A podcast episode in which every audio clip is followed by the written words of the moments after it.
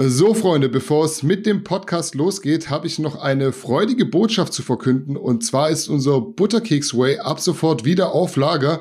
Ihr habt uns schnell leergeräumt, jetzt ist es wieder da und ihr könnt dementsprechend zugreifen. Eignet sich perfekt für die Hafer- oder Reisflocken, natürlich auch zum Trinken oder zum Backen. Und ja, jetzt ist eure Chance, euch euren Beutel zu sichern. Und ihr wisst ja, mit jedem Kauf bei Garnicus Original unterstützt ihr diesen Podcast und auch unsere anderen Formate. Sprich, damit können wir weiterhin so tolle Videos für euch produzieren. Jetzt möchte ich euch aber nicht weiter auf die Folter spannen. Und in diesem Sinne wünsche ich euch viel Spaß beim Podcast mit Eike Wienken. Ganicos Podcast, the number one online magazine for fitness, bodybuilding, and more. Real talk at its finest, and the realest and rawest interviews in the business. Yeah.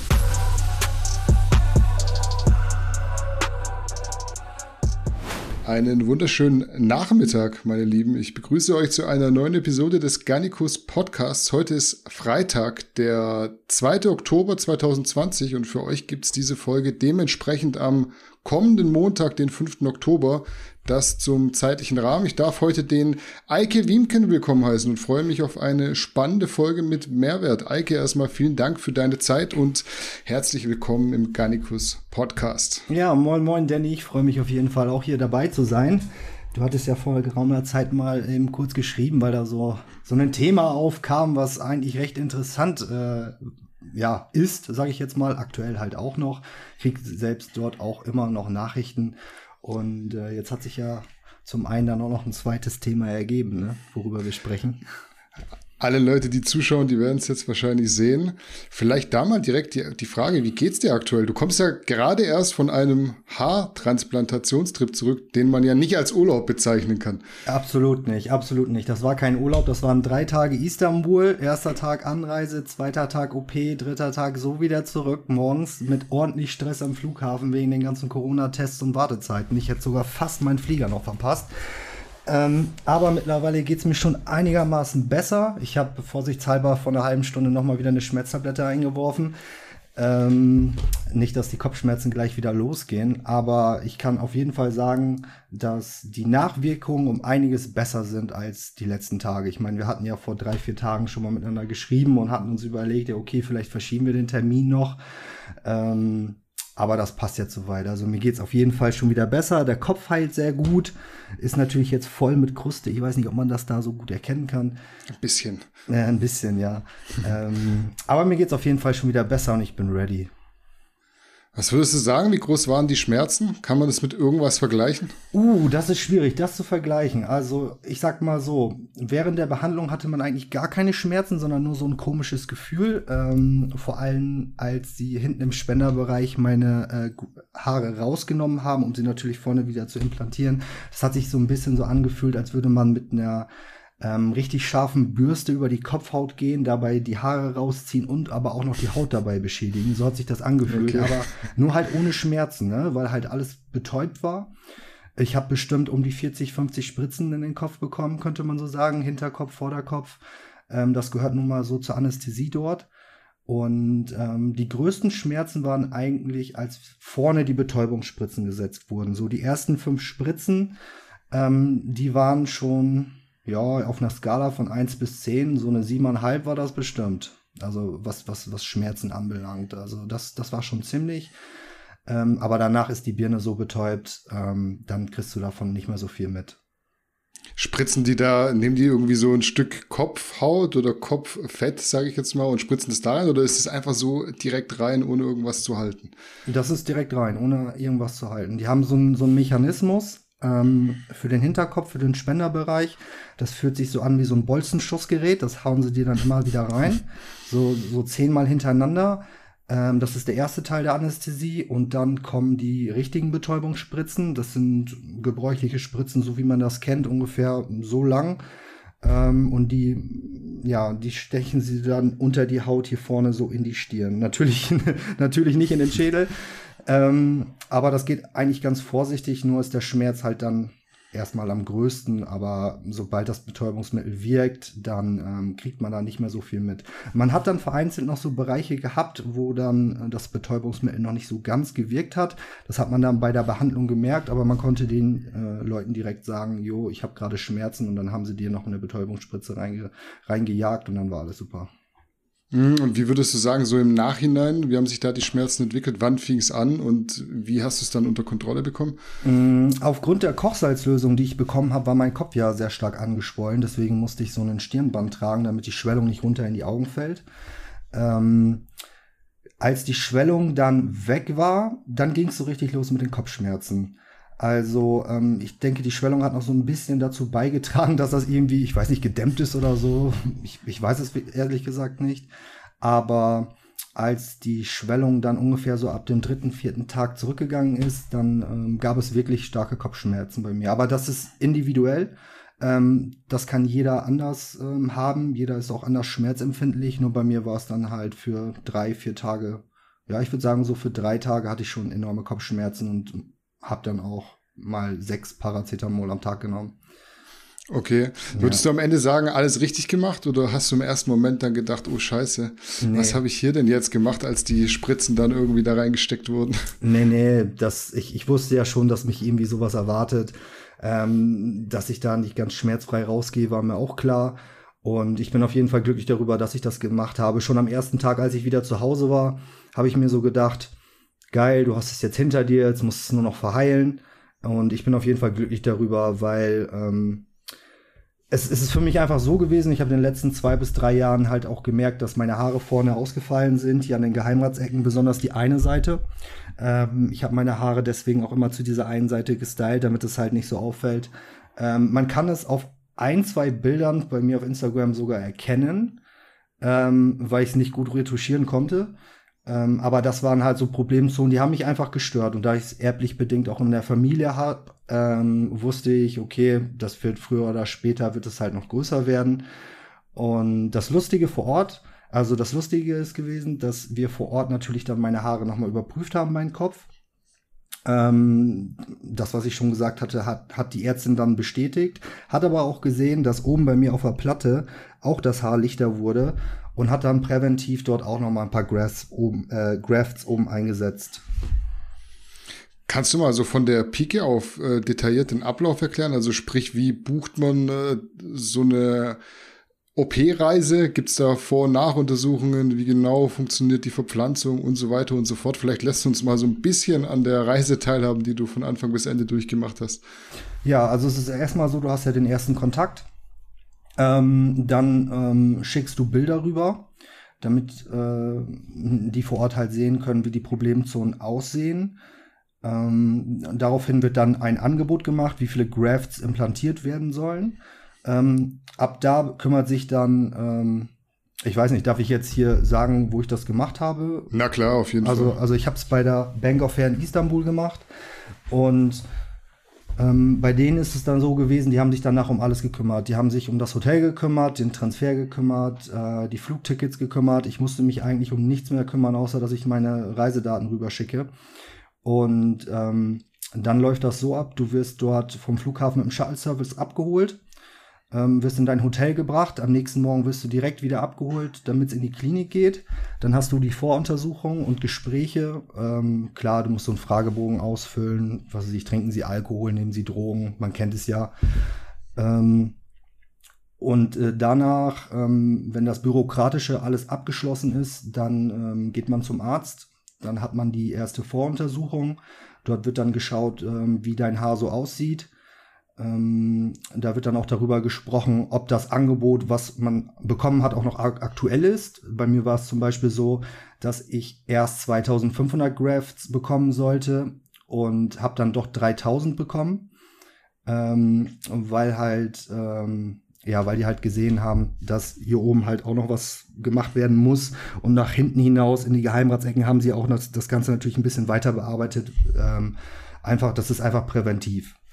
Und ähm, das Gute daran war, äh, diesen Aufpreis an Grafts, den man mehr braucht, den braucht man nicht zahlen, weil das also das erste Angebot steht dort. Das, das fand ich ganz geil, auch cooler Service. Mhm. Generell war der Service auch super. Also es hat eigentlich alles soweit gut geklappt. Ähm, egal, ob das jetzt der Transfer gewesen ist, ähm, die Aufnahme dort. Ich hatte dort jemanden, der hat Deutsch gesprochen, mit dem konnte ich Deutsch sprechen. Mit der Ärztin habe ich auch Englisch gesprochen, das war soweit kein Problem. Ähm, als die Ärztin mir dann ähm, äh, sich dann meinen Kopf angeschaut hat, ähm, dann hat sie Zeichnungen gemacht, ähm, wo das Ganze ausgebessert werden soll, wie sozusagen die neue Stirn aussehen soll. Ähm, sie hat äh, Zeichnungen hinten am Hinterkopf gemacht ähm, vom Spenderbereich, ähm, weil die Haare müssen ja auch irgendwo entnommen werden. Meistens werden sie hinten im Nacken entnommen, also am Hinterkopf.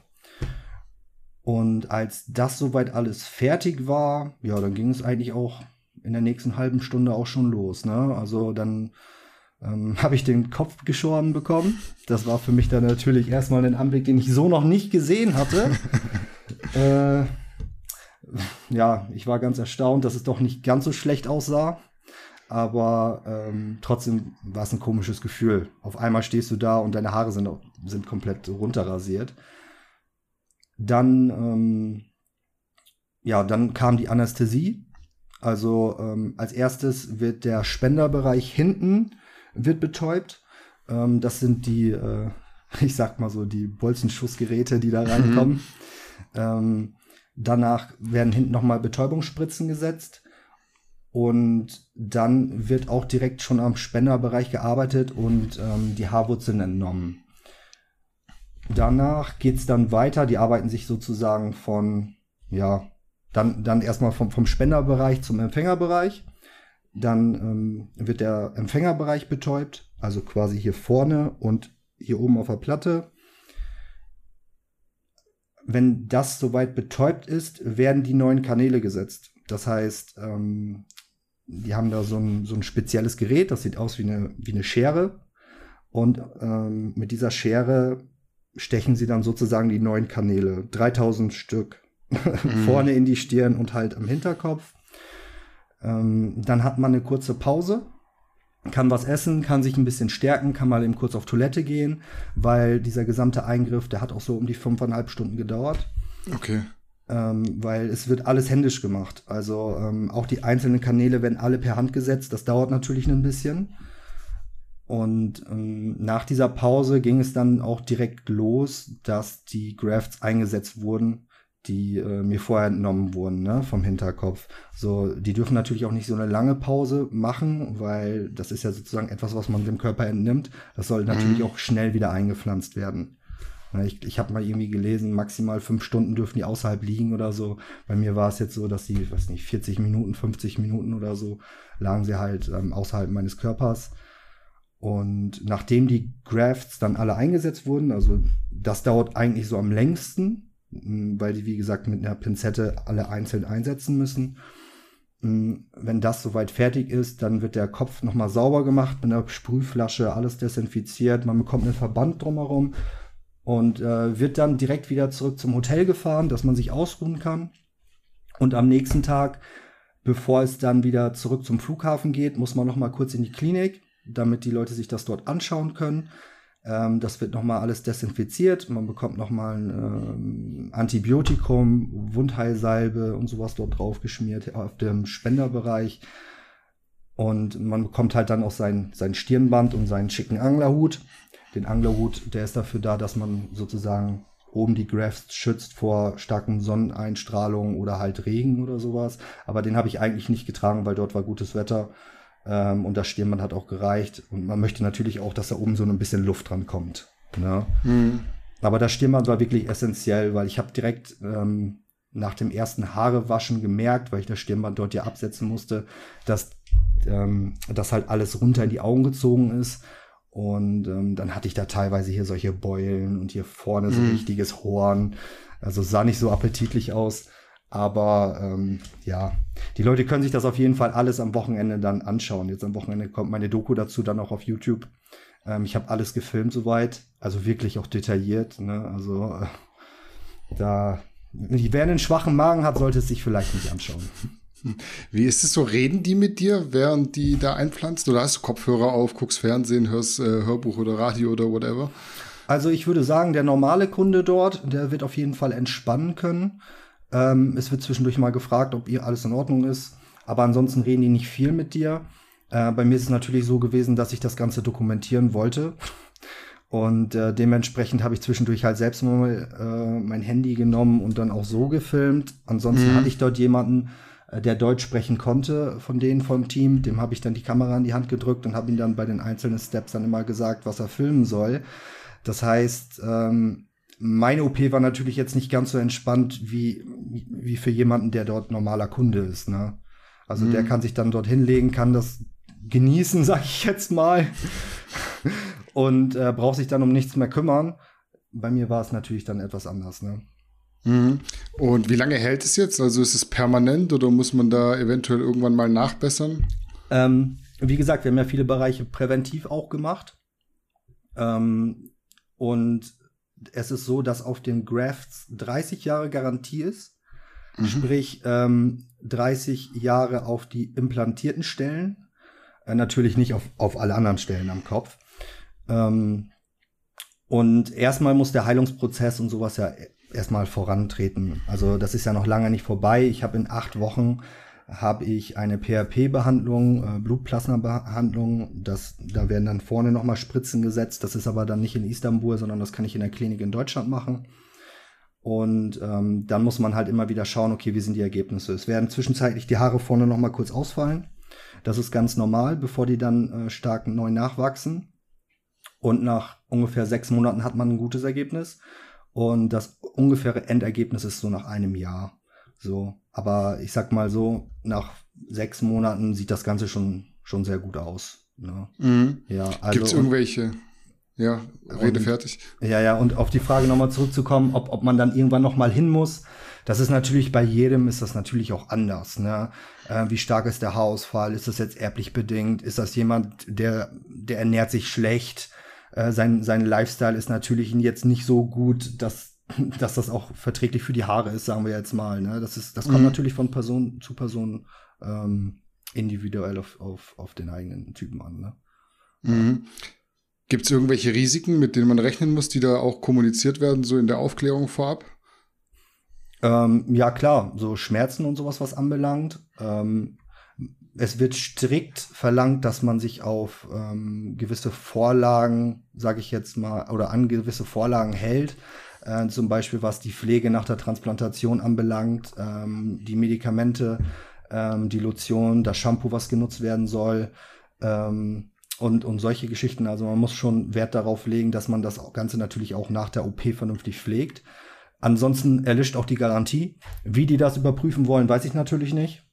Ähm, mhm. Ich meine, da kann ja jeder sagen, er hat sich um alles gekümmert und letztendlich ja. sind die ausgefallen so. Aber äh, wenn man es an einem, an seinem eigenen Kopf macht, ne, und dann auch so eine OP macht, dann, dann sollte es einem auch etwas wert sein und man sollte sich darum kümmern. Ne? Vor allen Dingen so die ersten Haarwäschen. Ich stand bei meiner ersten Haarwäsche, glaube ich, eineinhalb Stunden oder anderthalb Stunden hat alles gedauert, weil es halt einziehen muss. Dann muss man es mit so einer ähm, Sprühflasche, ich habe jetzt so eine Gloria, ich weiß nicht, ob du das kennst, das kennt man so vom Desinfizieren von, mm, ähm, yeah.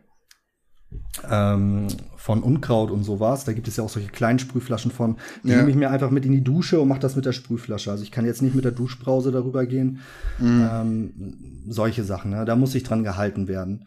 Und ähm, dann kann man auch ein gutes Ergebnis erwarten. So und bei mir ist es zum Beispiel auch so gewesen, ich habe ähm, sehr gute Haarwurzeln im Hinterkopf gehabt.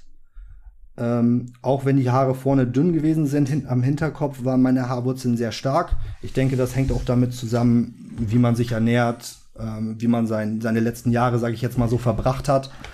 Ähm, und ähm, deswegen meinte die Ärztin auch schon zu mir, also ich werde auf jeden Fall ein sehr gutes Ergebnis erwarten können. Mhm. Spricht irgendwas gegen eine Haartransplantation im Ausland? Da wird es ja auch Leute geben, die da ein bisschen Angst haben und sagen, oh, deutsche Qualität, äh, in die Türkei reisen. Wie hast du das so gesehen? Ja, das ist, das ist wirklich etwas, was weit verbreitet ist. Das ist auch, äh, da kamen auch einige Nachrichten äh, via Instagram zu mir. Ähm, warum machst du es denn überhaupt in Istanbul und warum machst du es nicht in Deutschland? Ne? Deutsche Wertarbeit, man kennt es ja. Mhm, ne? ja. Ähm, das Ding ist, die Leute in der Türkei, die sind darauf spezialisiert. Die haben äh, spezielle Kliniken, die nur das den ganzen Tag machen, also wirklich den ganzen Tag machen. Meine Ärztin, die mich behandelt hat, hat bereits schon 10.000 Operationen hinter sich gebracht. Und ähm, ich denke, da kann man auch erwarten, dass die gute Arbeit liefern. Unabhängig von dem Preis, klar, in der- Türkei ist es um einiges günstiger, aber man muss sich auch überlegen, ähm, man lebt dort auch anders. Dort äh, herrschen andere Standards wie bei uns hier in Deutschland. Aber ich würde auf keinen Fall sagen, dass es in der Türkei schlechter gemacht wird als jetzt zum Beispiel bei hier bei uns in Deutschland, weil ich habe mir auch Artikel angeguckt ähm, aus den USA. Ähm, erste Anlaufstelle, was Haartransplantation anbelangt, genauso wie Augenlasern, ist die Türkei. So, und äh, deswegen habe ich mir da wenig Sorgen gemacht. Und mein Gott, für diejenigen, die meinen ja, okay, sie müssen das Ganze in Deutschland machen und müssen da 1500, 2000 Euro mehr für bezahlen, dann sollen sie es halt machen. Dann haben sie es halt in Deutschland gemacht. Aber warum sollte ich das tun, wenn, wenn das Ganze dort renommiert ist seit Jahren und die nichts anderes machen? Jetzt hast du viel über Ablauf und Fakten geredet, aber ich will dich natürlich auch nach den Beweggründen fragen. Also Ach was so, hat bei dir ja. den, den Ausschlag gegeben und vor allem, wie lange ist der Gedanke schon so in dir gekeimt? Ich glaube, da muss ich irgendwas machen, früher oder später. Ja, also mir ist das Ganze vor, ich würde sagen, so zweieinhalb bis drei Jahren schon mal aufgefallen, dass meine Haare vorne immer lichter werden und dass meine Stirn immer noch immer höher wird, vor allem halt auf dieser einen Seite, was halt auch ganz komisch ist, weil ähm, klar, hier ist meine Stirn auch höher, ist meine Stirn auch größer geworden, aber auf der anderen Seite viel mehr und ähm, alleine diese Asymmetrie, die hat mich enorm gestört und äh, wenn ich zum Beispiel vom Friseur gekommen bin und mein Haarschnitt ist dann doch kürzer geworden, als ich es eigentlich wollte, hatte ich halt Probleme, das Ganze zu kaschieren. Und das hat mich dann alleine schon morgens, wenn ich mich fertig gemacht hat, ge- wenn ich mich fertig gemacht habe, hat mich das aufgeregt. Und ähm, so kam es dann dazu, dass ich mir halt Gedanken darüber gemacht habe, okay, wie wird das dann irgendwann später bei dir aussehen? Ne? Also, also auch schon vor zwei Jahren. Ähm, denn ich habe nun mal in meiner Familie erblich bedingt, dass ähm, ähm, ja, zum Beispiel mein Onkel, mein Opa, mein Vater, die haben alle eine sehr hohe Stirn, teilweise äh, sehr, sehr wenig Haare auf dem Kopf. Und da habe ich mir gedacht, das könnte mich natürlich auch treffen. Und wenn jetzt schon so die ersten Anzeichen sind, wie sieht das dann halt so in äh, zwei, drei Jahren dann aus? Und ähm, ich habe letztes Jahr gesehen, dass Jill das Ganze gemacht hat äh, von Road to Glory. Ich habe mit ihm äh, nicht speziell darüber gesprochen, aber wir haben uns äh, hier und da mal gesehen.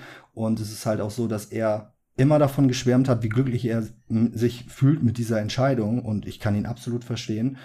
Ähm, und so kam es dann dazu, dass ich gesagt habe, ja, okay, ich werde es dann auch mal machen. Und bei der Bank of Hair ist es halt so gewesen, ähm, die haben mich doch tatsächlich angesprochen und gefragt, ob ich denn äh, zufrieden wäre mit meinen Geheimratsecken. Und ich sagte so, nein, natürlich nicht.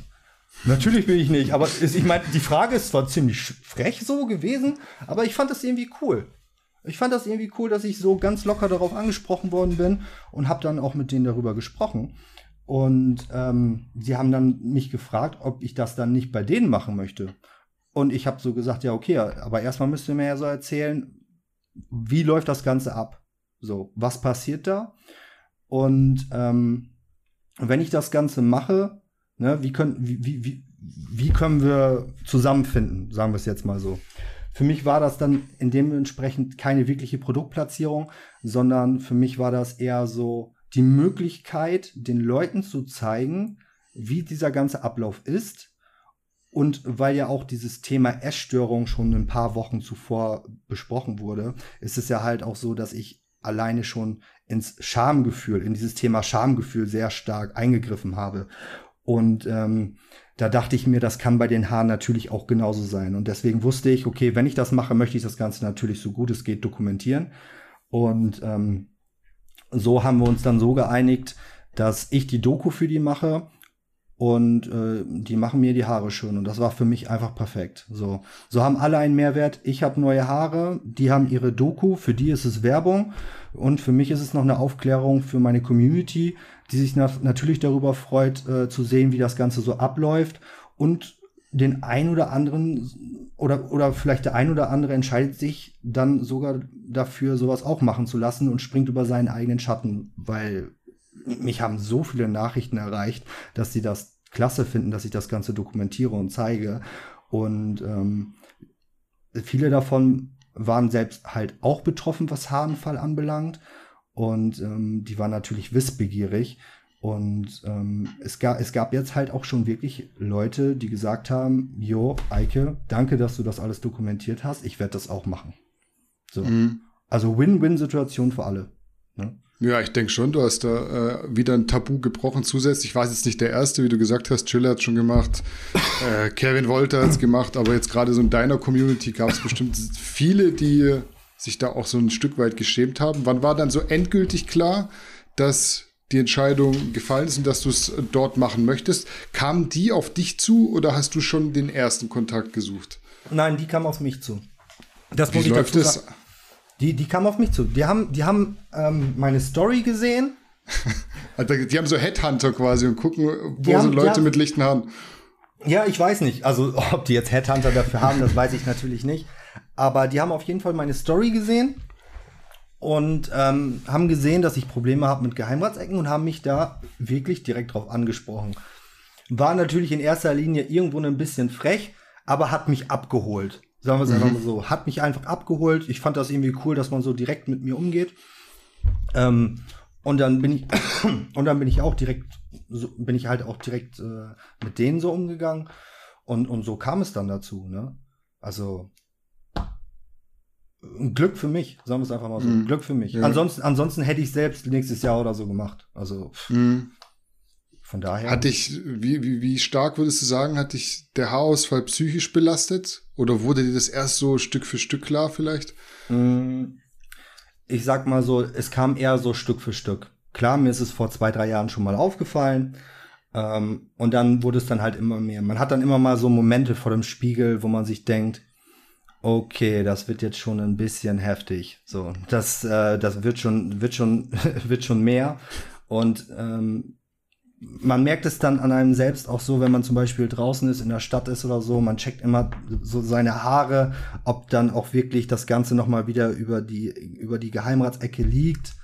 Ähm, also das sind dann so Momente, die tauchen dann immer so stich, stichweise auf, ähm, wo man dann denkt, okay, liegen deine Haare noch vernünftig oder nicht? So. Und ähm, weil mich das Ganze gestört hat, habe ich mir gedacht, machst es am besten jetzt, weil warum sollte ich denn damit jetzt noch warten? Klar, es gibt viele, die sagen, ja, warte, du bist, du bist 30 oder viele wissen ja gar nicht, dass ich 30 bin, die schätzen mich mhm. ja jünger. Ähm, mhm. Warte da noch mal eben fünf bis zehn Jahre mit äh, und mach das dann. Ja, toll. In fünf bis zehn Jahren bin ich dann 35 bis 40 und ähm, hab da vielleicht dann sogar schon mit abgeschlossen. Also ich, ich will ja, ich will ja jetzt gut aussehen. So, klar, ich will später auch gut aussehen und später soll es auch noch gut aussehen.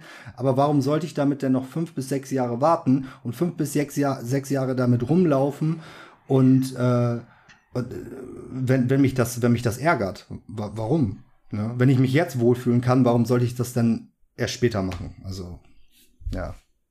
Ja, gerade wenn Geld, sage ich jetzt mal, nicht äh, der ausschlaggebende Faktor ist und man eine psychische Belastung auch mit sich rumschleppt, auch ja, vielleicht ja. unterbewusst, warum soll man dann so lange warten? Und Geld ist eigentlich auch so, eine, so ein gutes Stichwort, äh, weil ich wollte zu dem äh, Themenblock abschließend die spannende Frage stellen, die viele wohl so brennend interessiert, was kostet der Spaß? Also mit welchen Ausgaben muss man rundherum rechnen, wenn man jetzt nicht, ich sag jetzt mal, eine Kooperation äh, mit äh, der Hair-Klinik eingeht? Ja, also das ist, das ist halt ähm, abhängig davon, wie viel Grafts man braucht. Und ähm, das erste Angebot bei mir belief sich auf, ich glaube, 1800 Euro, wenn man das so gemacht hätte. Mit Flug, äh, mit ähm, Shuttle-Service, mit Hotel, mit einem Frühstück. Ähm, also ist eigentlich soweit alles mit drinne. Klar, Corona-Test am Flughafen und so muss man selbst zahlen. Mhm. Ähm, und letztendlich wäre der Preis bei mir bei 2000 Euro gewesen, weil es halt mehr Grafts wurden. Aber da Bank of Hair sagt, jo, das erste Angebot steht. Wenn du mehr brauchst, brauchst du nicht mehr zahlen. Ähm, wären das bei mir 1800 Euro gewesen, was hier in Deutschland, denke ich mal, so um die 1500 Euro mehr gekostet hätte.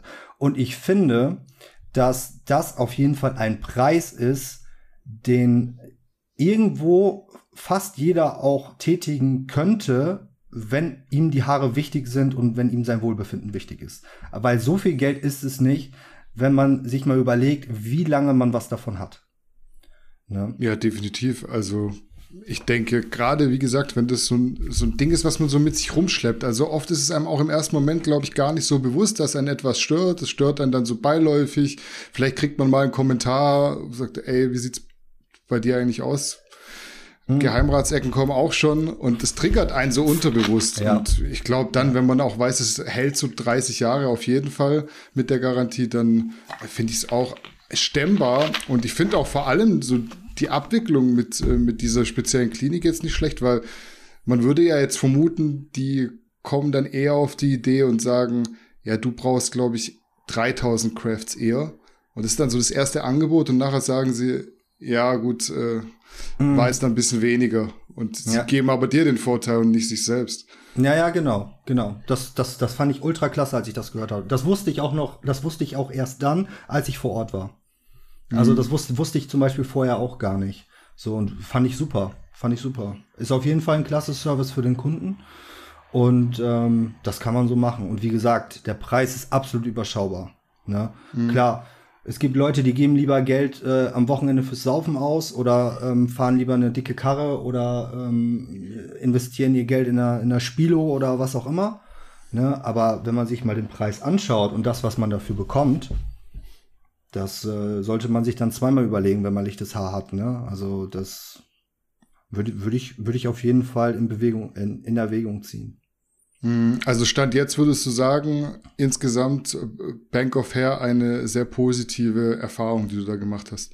Absolut. Natürlich kann ich nur eine Empfehlung für, über den, also für den Service und sowas äh, aussprechen, weil das Endergebnis ist noch nicht da. Ähm, aber der Heilungsprozess, der verläuft super. Die Haare sehen von Tag zu Tag besser aus. Ähm, ja, das ist aber auch so, wie ich es bei mir in meinem YouTube-Video auch kommentiert, also kommentiert habe. Also ich habe auch gesagt, ich so, hey, ähm, wenn euch das also wenn euch das interessiert und euch das gefallen hat, wie das hier so ablief und so, dann kann ich dafür eine Empfehlung aussprechen. So, ne? Aber das Endergebnis ist noch nicht da. Ja, so, klar. Da, da müssen wir halt alle noch drauf warten. So, aber ähm, bisher astrein. Kann ich nicht mhm. zu sagen. Mhm, und ich denke, die Leute können ja das dann auch bei dir verfolgen auf dem Kanal. Du hast gesagt, es kommt ja. jetzt am Wochenende raus. Das heißt, es ist schon draußen. Ihr genau, könnt es euch schon angucken, bis der Podcast rauskommt. Ja, also jeder, der da Interesse hat, der kann das auf jeden Fall dokumentativ verfolgen. Lass uns hier einen kleinen Cut machen. Ja. Ich wollte nämlich noch ein weiteres ernsteres Thema ansprechen. Du weißt es ja schon. Du bist ja, ja vor kurzem an die Öffentlichkeit gegangen erst und hast transparent quasi eine Essstörung thematisiert, was gerade unter Männern, glaube ich, eine ganz, ganz große Seltenheit ist. Ich habe mir dann so selber auch die Frage gestellt, wir hatten es auch in den Video-News, wie würde ich damit umgehen? Mhm. Und ich hätte mir schon so gedacht, ich glaube, es wäre mir schwer gefallen, so transparent darüber zu sprechen. Wie mhm. schwer war es für dich, vor Kamera darüber zu reden? Ähm, schwierig. Also man sieht ja auch in dem Video, dass, ähm, dass das geschnitten ist. Also das war jetzt kein One-Take. Ähm, weil ich äh, Schwierigkeiten hatte, darüber zu sprechen. Ähm, klar, man, man hat sich, also bei der Videoaufnahme habe ich mich schon ein bisschen dafür geschämt, sage ich jetzt mal. Aber an sich ähm, wusste ich halt auch, dass ich das für viele dort draußen tue, die sich ähm, oder die Probleme damit haben. Ähm, diese Videoidee, das zu machen, weil das ist ja jetzt schon bei mir ein bisschen her, das war ja 2018 und es war ja nicht so wie bei vielen Bodybuildern, die irgendwie Probleme mit Binge-Eating haben, weil das ist ja auch eine Essstörung so an sich, sondern bei mir ging es ja halt noch weiter, sondern Bulimie halt. Ähm, ähm, auf das Thema bin ich gekommen, weil jemand aus meinem Freundeskreis ähm, Bulimie hat. Und ähm, ich habe das vorher nicht gewusst. Und irgendwann kam es dann raus und ich habe direkt gesagt, yo, ich hatte damit vor ein paar Jahren Probleme damit. Und lass uns mal zusammensetzen, lass uns mal darüber sprechen, äh, damit ich dir helfen kann. Weil ich habe es geschafft zu überstehen und ich kann dir sagen, wie ich das ge gemacht habe und ich kann die Kraft geben. So, ähm, diese Person fand das dann natürlich ultra klasse und dann habe ich mich mit ihr zusammengesetzt und wir haben da über das ganze Thema gesprochen. Und zwei Wochen später habe ich mir dann gedacht, lass uns das Ganze öffentlich machen, lass uns das Ganze öffentlich thematisieren. Und ich habe unendlich viele Nachrichten ähm, von Leidensgenossen und Genossinnen bekommen, überwiegend Frauen, die mhm. halt genau dieses Problem haben. Aber es waren auch Männer dabei. Es waren auch Männer dabei, die sich dann halt bedankt haben für diese Aufklärung. Teilweise haben sie dann noch wieder, wieder ein paar extra Fragen gestellt. Und ähm, so kam es dazu, dass ich äh, dieses Video überhaupt gemacht habe. Ne? War das am Ende so für dich vielleicht, jetzt wo du gesagt hast, es ist dir schwer gefallen, drüber zu sprechen, aber du hast es ja dann doch gemacht und dich sicherlich auch besser gefühlt irgendwo. War das ja. so eine Art Selbsttherapie? Ja, das war schon, na, Selbsttherapie kann man ja nicht sagen, weil ich war ja schon lange über dem Berg zu dem mm, Zeitpunkt. Ja. Ja. Ähm, aber es hat mir auf jeden Fall gut getan, weil ich wusste, ich mhm. konnte vielen damit helfen. Ähm, zuvor, wie gesagt, jemand aus meinem Freundeskreis habe ich damit geholfen. Ähm, jetzt weiß ich natürlich aktuell nicht, wie dort Stand der Dinge ist, so, ne, weil, wie gesagt, Schamgefühl überwiegt und das ist ein sehr, sehr spezielles Thema. Ähm, aber alleine, ähm, dass die Resonanz so positiv war und ich so vielen Menschen nur mit diesem Aufklärungsvideo geholfen habe, das fand ich, das, das war halt super. Das war, das war für mich nicht Selbsttherapie, sondern ja, so ein kleiner Glücksmoment. Freude. Mhm. Ja. Mhm. Wie viel Vorbereitungszeit hat es am Ende gebraucht, vom ersten Gedanken öffentlich drüber reden zu wollen, bis du dich dann wirklich getraut hast, es auch zu machen? Weil da ist ja schon viel Zeit vergangen eigentlich in der Zwischenzeit. Ja, ja. Hm. Gute Frage.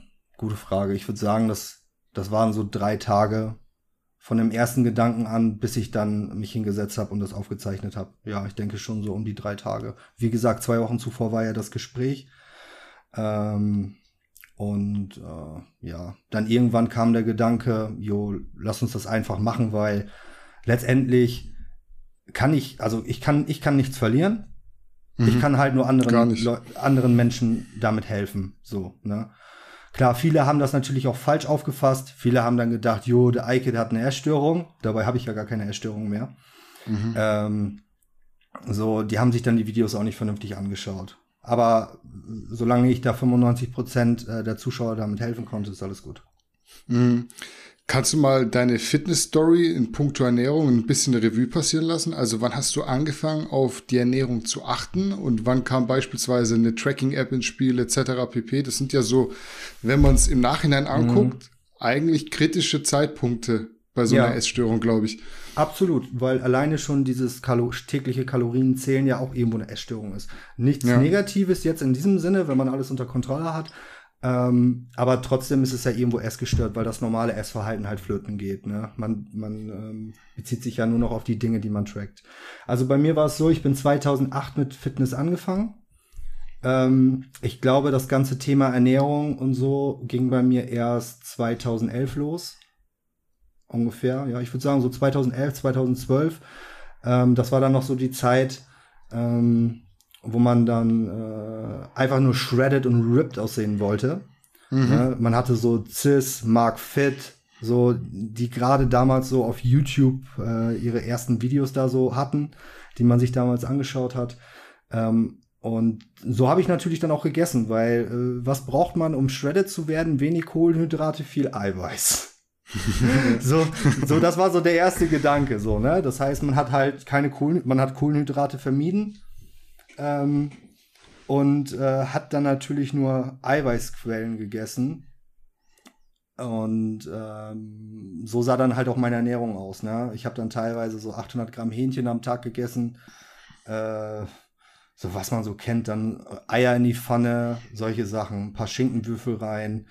So, und ich wurde natürlich dann auch sehr schnell shredded, weil natürlich das Kaloriendefizit damals auch sehr hoch war, weil viele Kalorien ja. hat das alles ja gar nicht.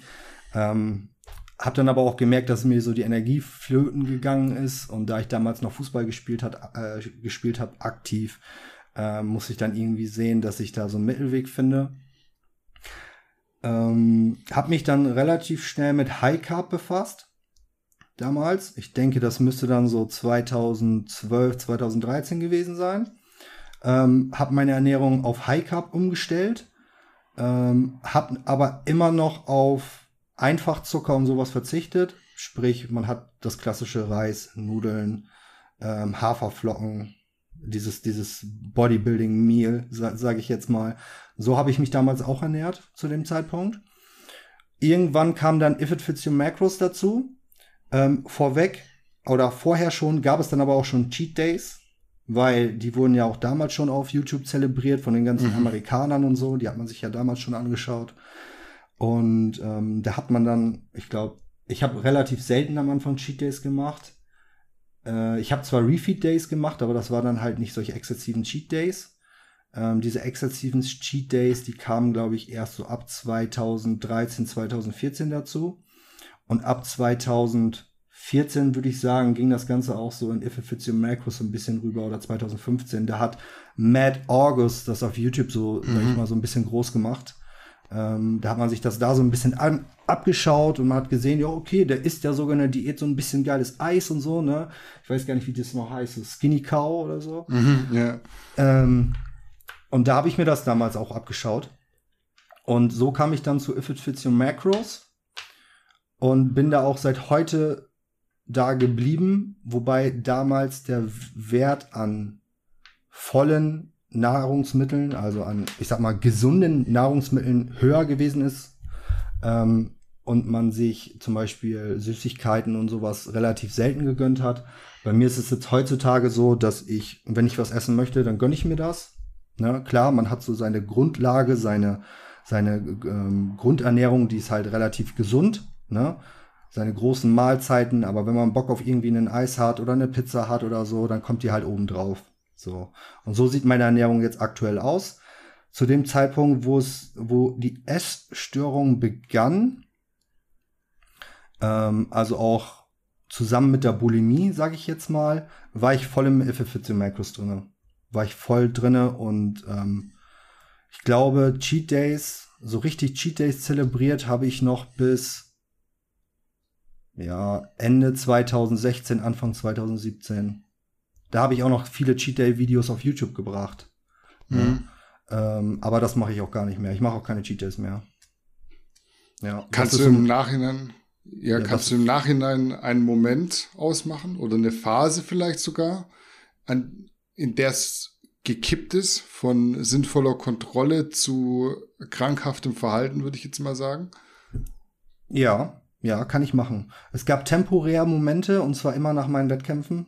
Mhm. Ähm, 2014 nach dem Wettkampf, da hatte ich mich da nicht mehr unter Kontrolle. Ich würde sagen, so für acht Wochen. Da war aber das Problem halt mit dem Binge-Eating, dass man nicht mehr aufhören konnte zu essen. Ja.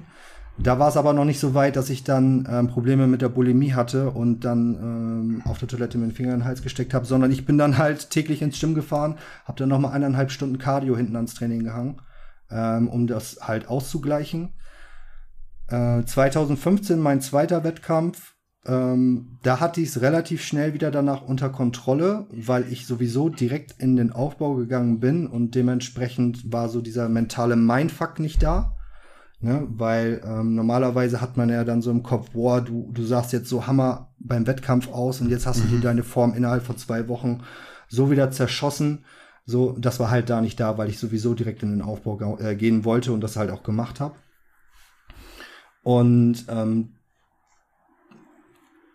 da zu dem Zeitpunkt, nach meinem zweiten Wettkampf, ähm, 2015, das war Ende 2015, hatte ich immer mal wieder Probleme mit Binge-Eating, aber noch keine Probleme mit der Bulimie, das muss ich dazu sagen. Ähm, als ich dann 2016 meine erste Diät wieder gemacht habe, äh, bin ich wieder gut in Form gekommen und hatte da mal so ein paar Binge-Eating-Aussetzer. So, man kennt es, ne? Oh, man fängt ja auf einmal an mit einer Tüte Chips, so, und dann äh, geht es, geht es halt weiter. Und gerade wenn man dann in der Diät ist und ähm, enorme ähm, Blutzuckerschwankungen hat, Insulinspikes, entwickelt man natürlich auch sehr schnell Heißhunger. Und äh, die haben natürlich dann auch wieder zum Binge-Eating geführt, selbst in der Diät. Und irgendwann kam es dann dazu, dass ich mir dann einfach einen Finger in den Hals gesteckt habe. So, und so war halt das ganze Essen wieder raus. Und dementsprechend war halt auch dieser Gedanke da, okay, ähm, du hast jetzt ja gar nicht mehr so viele Kalorien gegessen. So, das könnte jetzt so einigermaßen passen. Ne? Total dummer Gedanke, aber der Körper hat dann auf, hat das auf einmal gemacht. Ne? Klar, man soll das nicht machen. Ne? Es ist scheiße. So, aber der Körper hat es einfach gemacht. Und als das passiert ist damals, ich würde sagen, so, das ist halt schwer einzuschätzen, weil es schon lange her ist, ne? Aber vielleicht so vier bis sechs Wochen später ist sowas nochmal wieder passiert. Und dann ist es nochmal wieder passiert. Und irgendwann ist es dann dreimal die Woche passiert. Und dann kann man, dann ist man in, so einem Teufelskreislauf gefangen, dass man das nicht mehr selbst kontrollieren kann. Also ähm, du hast vielleicht sogar schon den Gedanken, bevor du anfängst zu essen, dass du danach auf Toilette gehen wirst und dich übergeben wirst, obwohl du es nicht möchtest. Aber du tust es trotzdem. Es ist einfach so drin. Das ist irgendwie eine Blockade in deinem Gehirn, ähm, die dafür sorgt, dass du das einfach tust, obwohl du es nicht willst. So, und ähm, da dieses Schamgefühl halt enorm hoch ist, habe ich da auch zum Beispiel nicht mit Wenke drüber gesprochen oder mit irgendjemand anderen. Nicht mit der Familie, mit niemandem. Man hat es in sich hineingefressen und ähm, so entstand dann halt dieses Problem, dass man dort nicht wieder rauskommt. Und das habe ich eine geraume Zeit, habe ich das mitgemacht. Ich bin irgendwo froh darüber, dass es dann nur irgendwie so zwei bis dreimal die Woche aufgetreten ist und nicht öfter, weil ich habe mit welchen jetzt natürlich auch geschrieben, die haben das tagtäglich, die haben das jeden Tag. Äh, die haben da jeden Tag Probleme mit und ich weiß ganz genau, wie man sich da halt so fühlt. Weil man muss sich das so vorstellen, erst tust du eine Sache, die du überhaupt gar nicht willst, machst es trotzdem und danach geht es dir dann aber nicht nur mental schlecht, sondern auch physisch schlecht. Denn klar, durch, dadurch, dass du dich übergibst, verlierst du sehr viel Wasser. Du hast zum einen natürlich nicht mehr die Kalorien drinne, die du eigentlich drinne haben solltest. Ähm, zum anderen ist es so, dass alles wieder durch die Speiseröhre muss. Das heißt, ähm, du kriegst natürlich Probleme mit ähm, zum Beispiel Sodbrennen oder sowas, einen angeschwollenen Hals, kriegst vielleicht schlecht Luft, hast vielleicht Schwindelgefühl, ähm, fühlst dich einfach ausgelaugt, so als hättest du einen richtig anstrengenden Arbeitstag hinter dir. So. Und, und bist müde, du bist einfach nur die ganze Zeit müde. Und ähm, deswegen, das ist nicht nur mental enormer Stress, sondern auch physisch enormer Stress, der auf einen einwirkt. Und ähm, deswegen, ähm, als ich dann diese Nachrichten gesehen habe, dass äh, viele das wirklich jeden Tag haben, täglich haben, da dachte ich mir so, ey, das, das kann nicht sein. Ne? So, da musst du irgendwie den Leuten versuchen zu helfen.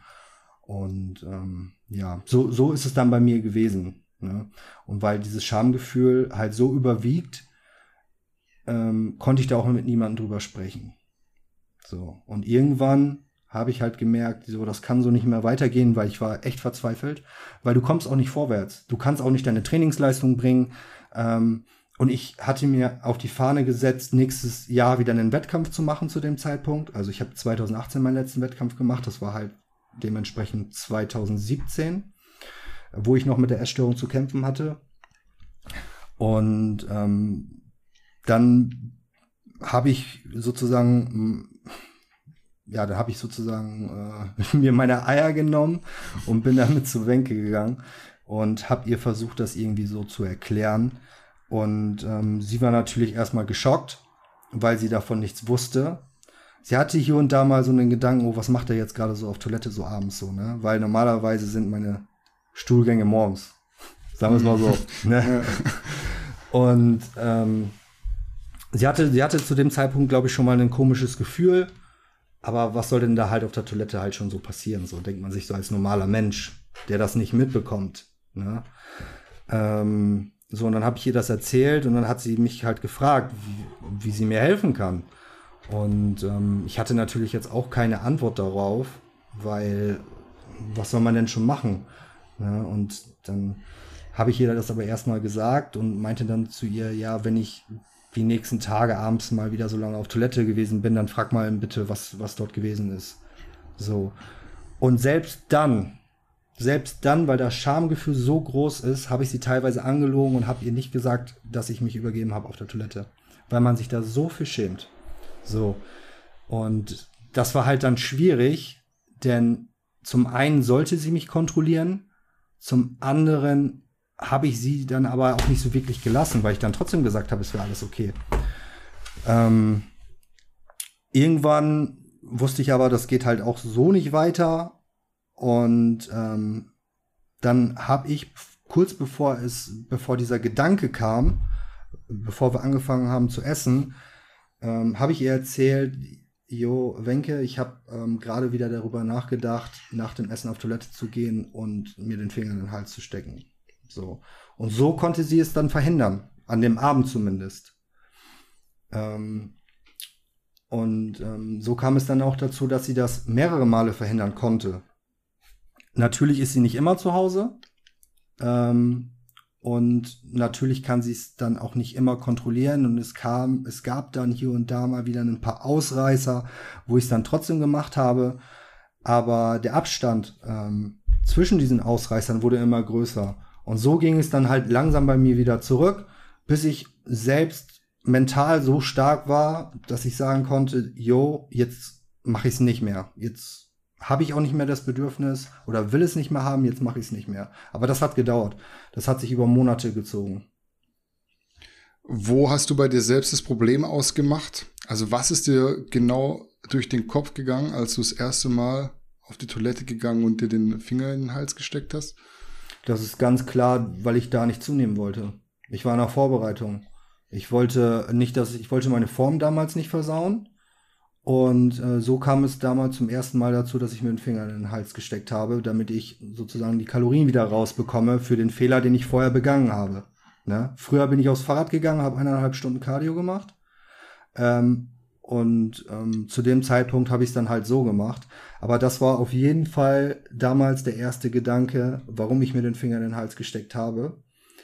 Aber das, ich, ich muss dazu sagen, nicht jedes Mal danach war es so, dass ich diesen Gedanken hatte, sondern irgendwann ist das automatisiert in deinem Kopf. Du denkst da nicht mehr drüber nach. Und du machst es dann auch nicht mehr, um deine Form zu um, um, um eine gute Form zu haben, sondern du machst es so oder so. Ob du jetzt eine schlechte Form hast oder eine gute Form hast.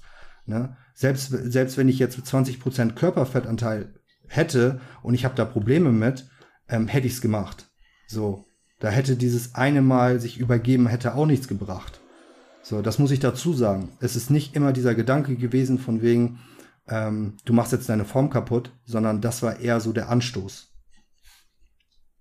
Hast du dann im Nachhinein trotzdem vielleicht auch unterbewusst solche Trigger wahrgenommen? Also bei Leuten, bei denen es jeden Tag ist, würdest du sagen, es ist eine Gewohnheitssache oder ist es vielleicht auch so diese tagtägliche Stimmung, wenn es einmal nicht gut geht, wenn irgendwas Bestimmtes passiert, dass dir dann aufgefallen ist, dann ist es aufgetreten? Hm, ich würde sagen, das, das, das wird ganz schnell zur Gewohnheitssache.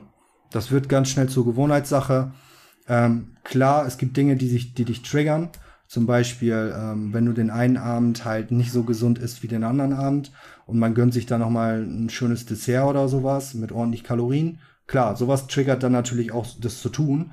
Aber generell würde ich eher sagen, bei den meisten, die damit Probleme haben, ist es eine Gewohnheitssache. Mhm. Wie viel Zeit ist vergangen, bis deine Freundin wirklich was gemerkt hat? Also wie lang hat sich das schon abgespielt und wie lange hat es dann gedauert, bis du wirklich reinen Tisch gemacht hast? Mm. Ein Jahr, über ein Jahr. Okay. Also das ist schon eine ziemlich lange Zeit. Klar, am Anfang waren die Abstände natürlich auch noch sehr groß. Da hat man es noch nicht so oft getan. Ähm, es ist nicht so oft passiert. Das kam dann erst so mit der Zeit, dass es öfter wurde. Ähm, aber ich würde sagen, vom ersten Mal bis zu dem Zeitpunkt, wo ich klar einen Tisch gemacht habe, ja, ich würde sagen, es waren schon mehr als zwölf Monate. Vielleicht sogar eineinhalb Jahre. Ja. Kann man Essen noch genießen, wenn man weiß, dass es vielleicht nachher dazu kommt, dass es wieder rausgewirkt wird? Die ersten Male schon, ja, aber irgendwann dann nicht mehr. Also klar, du hast, du hast halt diesen Geschmack. Du, du, äh, du weißt, okay, das schmeckt mir ganz gut. Ähm, aber du weißt halt auch, äh, wie es ist, wenn es wieder rausgeht. So weißt du, und diesen Geschmack, den hast du dann im Kopf, wenn es halt wieder rausgeht. Ja? Also das heißt, irgendwann fängt man halt auch an, das Essen nicht mehr zu genießen. Ja. Hat man auch Momente, wo man schon vorher plant, das und das jetzt zu essen, weil man sowieso weiß, man wird es wieder los nachher? Ja, gab es auch. Gab es auch. Es gab, es, es, das kam jetzt nicht so oft vor bei mir, aber es gab schon zwei, dreimal der, also ja, es kam schon zwei, dreimal vor, dass ich äh, einfach dann losgefahren bin in den Supermarkt, habe ein paar Süßigkeiten ge geholt, ein paar Kelloggs, was auch immer, habe mir das Ganze in mich reingestopft äh, und danach wusste ich halt auch, okay, das geht ja sowieso wieder raus. Ähm, ja. Und, und das ist halt auch das, was, was bei vielen dort draußen der Fall ist, was ich viel gelesen habe. Die fahren wirklich los, suchen sich das Essen raus, wo sie Bock drauf haben, weil sie zum Beispiel nicht mit der Familie essen möchten, weil sie zum Beispiel nicht mit dem Bekanntenkreis essen möchten oder weil sie im Restaurant nicht essen möchten, sondern sie möchten die Lebensmittel essen, auf die sie gerade Bock haben. Die kaufen sich das, äh, die kaufen sie sich dann und essen das dann, anstatt dann ähm, mit zum Essen zu gehen oder so. Mhm. Dann sind sie, zum einen sind sie dann allein, ähm, weil sie halt nicht mit der Familie sind zum anderen essen sie dann halt das, worauf sie Bock haben. Und dadurch, dass sie alleine sind, fühlen sie sich nicht gestört und können dann auf Toilette gehen und äh, können sich dann übergeben, ja. Das ist auch mhm. viel, was ich so gelesen habe, ja. Kannst du mal einen Tag beschreiben, an dem es besonders heftig war mit Essen und Übergeben? Also was hast du da gegessen und äh, wie oft bist du auf die Toilette gegangen? Gab es das auch mehrmals, dass du mehrmals erbrochen hast? Ja, da gab es einen Tag, da kann ich mich sogar sehr gut dran erinnern. Mhm, da habe ich, zu dem, da hab ich ähm, zu dem Zeitpunkt, genau, da war ich bei meinen Eltern. Ähm, ich hatte relativ viel Stress, ich bin aber trotzdem morgens ins Gym gegangen, habe so mein Ding gemacht, habe dann normal gefrühstückt, ähm, saß dann vorm PC, glaube ich, habe mir ein YouTube-Video oder sowas angeschaut und ähm, ich wusste, okay, heute geht sowieso nichts mehr so viel. Das war, glaube ich, auf einem Samstag oder sowas. Ähm, und habe dann so gedacht, okay, hm, was machst du denn jetzt noch? Ich hatte so ein bisschen Langeweile, glaube ich, zu dem Zeitpunkt. Und ähm, dachte mir so, boah, du hast jetzt richtig Bock auf so richtig paar geile Kelloggs. So. Und dann bin ich losgefahren zum Supermarkt, um mir Kelloggs zu holen. Ähm, weil wir zu Hause nichts mehr hatten. Und als ich dann äh, dort gewesen bin, habe ich aber nicht nur die Kelloggs gekauft, sondern halt noch viele andere Sachen, Schokolade, andere Süßigkeiten, was man halt so kennt. Cookies, Oreos, Oreos, die man extra noch mit in die Kelloggs reinschmeißt, solche ganzen Sachen. So, also ich würde mal sagen, so locker so 5000 Kalorien Einkauf oder so. Ne? Ähm, ja, ich bin dann nach Hause gefahren, hab mir dann meine Kelloggs geschnappt als erstes, hab die dann vernichtet und so nach und nach so auch während der Langeweile, sage ich jetzt mal, so vor YouTube, habe ich, hab ich mir das alles so reingezogen. Und äh, bin dann das erste Mal auf Toilette gegangen, habe das Ganze dann wieder ausgekotzt, also nach ungefähr einer, weiß ich nicht, nach einer halben Stunde oder so, also mit dem Essen zusammen. Ne? Ähm, und danach habe ich dieses Bedürfnis gehabt, weiter zu essen. So, ich habe wirklich dieses Bedürfnis gehabt, weiter zu essen. Und ähm, so ist es dann dazu gekommen, dass ich danach dann halt ähm, weitergegessen habe und bin dann nochmal wieder auf Toilette gegangen und habe das Ganze nochmal gemacht. So, das Ding ist aber, irgendwann reicht der Finger nicht mehr. Mhm. So, irgendwann reicht der Finger einfach nicht mehr, weil man diesen Brechreiz gar nicht mehr hervorrufen kann. So, weil, weil es sich da halt schon so dran gewöhnt hat. Da muss man dann halt zu einer Zahnbürste greifen, so, ne? So, damit man irgendwie was Längeres hat, was Härteres hat damit man diesen Brechreiz wieder aus, äh, ähm, aufrufen kann. Ja, genau. Ja, so ist das damals dann gewesen. Ja, da habe ich dann sozusagen zweimal am Tag direkt hintereinander das Ganze gemacht.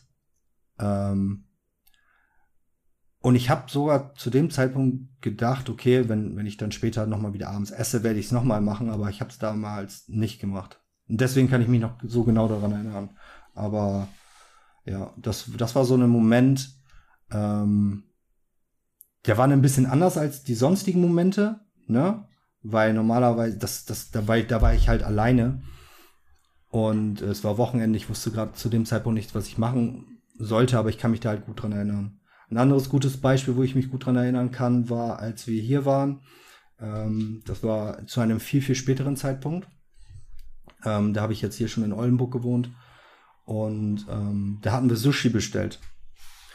Und ähm, warum ich mich da so gut dran erinnern kann, ist einfach, weil dieses Gefühl, wenn Sushi wieder rauskommt, das war so ekelig, das war so widerlich, äh, dass, äh, dass ähm, danach habe ich auch nie wieder Sushi erstmal so gegessen. Ne? Weil ich mag eigentlich Sushi. So, aber danach habe ich Sushi nicht mehr angerührt, weil ich wusste, okay, jetzt isst, isst du Sushi, aber hoffentlich kommt nicht dieses Gefühl auf, dass es wieder raus muss. So. Mhm. Und damit habe ich mir Sushi so ein bisschen vergrault damals. Ja. Ja, doch. Wann waren diese Zeitpunkte so auf dem Zeitstrahl? Vor allem dieser eine krasse Tag, wo du es mehrmals am Tag gemacht hast. War das so eher am Anfang oder war das am Ende ja, ja, vielleicht schon so Okay, also das, kein das, Knackpunkt, wo du gesagt hast, das war jetzt die Situation, die dich zum Umdenken sogar gebracht haben könnte. Nee, nee, nee, das, das war schon eher am Anfang, wo es mehrmals am Tag war. Das war, das war relativ früh. Ich bin sogar echt gerade am überlegen, ob ich damals schon mit Wenke zusammen gewesen bin oder nicht. Ähm, weiß ich nicht genau. Vielleicht war es kurz vorher. Ich glaube, es war kurz bevor ich mit Wenke zusammengekommen bin. Ja, könnte sein. So Anfang 2016. So. Und das mit dem Sushi, das war halt viel, viel später. Das war 2017. Aber bevor die Leute jetzt denken, von wegen, ich hatte dann von 2016 bis äh, Ende 2017 da Probleme mit und eine Bulimie, das ist halt nicht so gewesen, sondern ich bin dort langsam quasi reingegroovt und es wurde halt dann immer schlimmer. Ne? Ja. Was war der Moment, wo du gesagt hast, jetzt muss ich irgendwann mal einen Schlussstrich ziehen, weil es wird zu krass? Ähm, ja, das, das, das kommt dann, ähm, wenn man merkt, dass der Körper nicht mehr mitmacht. Wenn es äh, physisch so stark einen trifft, dass man äh, keinen Spaß mehr daran hat, den Tag zu verbringen. So, also ähm, wenn man merkt, okay, du, du liebst das Gym, du liebst es einfach zu trainieren, aber du kommst nicht vorwärts, du hängst da wie so ein Schluck Wasser in der Kurve kannst nichts mehr machen. Dann bist du zu Hause, denkst dir so, oh, okay, was machen wir denn jetzt? Oh, du hast aber gar keine Energie, um irgendwie was zu machen. Ähm, als es, als dann diese physischen Probleme aufgetreten sind, so würde ich sagen, da war so der erste Gedanke, ey, shit, jetzt müssen wir aber endlich mal sehen, dass wir hier wieder rauskommen. Ja. Für wie sinnvoll erachtest du die Idee, vielleicht auch für wie gefährlich, zukünftig wieder am Wettkampfgeschehen teilzunehmen? Weil es war ja irgendwie so das, womit alles begann, wenn man so zurückgeht. Ja, das war ja damals, das war ja damals auch so ein Gedanke, denn ich würde sagen, gegen Ende 2017 war ich durch mit dieser ganzen Sache. Ähm, ich glaube, das ist halt schwierig zu sagen, wann genau das gewesen ist, aber ich, ich würde schätzen, so September oder so 2017 hatte ich da, glaube ich, das letzte Mal Probleme mit. Dann war ich dann, sage ich mal, meine ersten acht bis zehn Wochen war ich dann clean, sagen wir es mal so.